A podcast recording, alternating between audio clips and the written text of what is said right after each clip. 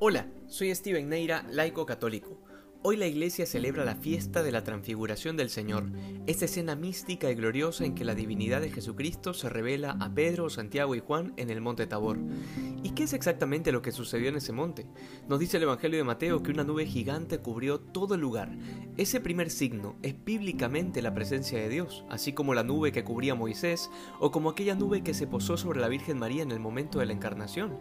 Es la presencia mística y absoluta del Dios eterno y dentro de esa nube el Señor revela su naturaleza divina de una forma jamás vista. Dice Mateo que su rostro resplandecía como el sol y que su vestidura se había hecho blanca como la luz, y en medio de todo este espectáculo se aparecieron dos personajes, Moisés y Elías, uno a cada lado del Señor.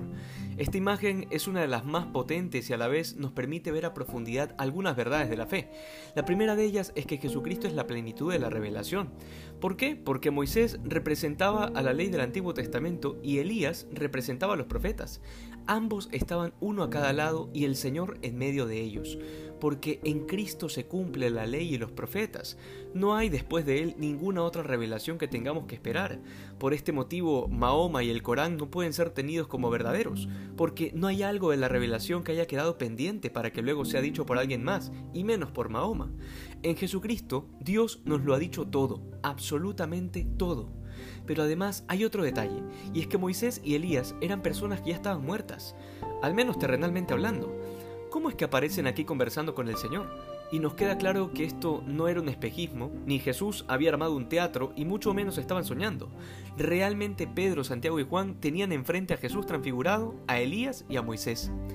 Cada vez que algún protestante dice que los santos o la Virgen son personas que ya están muertas y que no escuchan, recordemos siempre este pasaje, porque Moisés y Elías no es que estaban durmiendo y el Señor los levantó para conversar, porque claramente nos dicen las escrituras que Dios no es un Dios de muertos, sino de vivos. Y en esta escena de la transfiguración del Señor vemos con potente claridad lo que la Iglesia cree sobre la comunión de los santos. La Iglesia triunfante y la Iglesia militante en una sola escena, compartiendo el mismo tiempo y espacio. Y luego de todo esto, hay una voz potente que sale de entre las nubes y dice, Este es mi Hijo, el amado, en quien me complazco, escuchadlo. Esta es la voz del Padre, que se manifiesta exactamente de la misma manera en que lo hizo en el bautismo en el río Jordán. Esta experiencia espiritual y mística fue tan fuerte y profunda que Pedro y los demás estaban como en éxtasis. De hecho, San Marcos en su Evangelio sobre esta misma escena nos cuenta que Pedro, como fuera de sí, pidió al Señor hacer tres tiendas porque quería quedarse ahí y no salir nunca. Qué bien se siente aquí, dirá Pedro. Deseo de todo corazón que esta sea la experiencia de cada cristiano al entrar en la oración, al cruzar por la puerta de una capilla o de una iglesia, para encontrarse con el Señor que está presente en el sagrario. Hoy más que nunca necesitamos de esa paz que nos viene de la presencia de Jesucristo, que sepamos fijar en el día un momento exclusivamente para ese encuentro con el Señor y que nada nos prive de ese momento. Que hoy seamos más santos que ayer.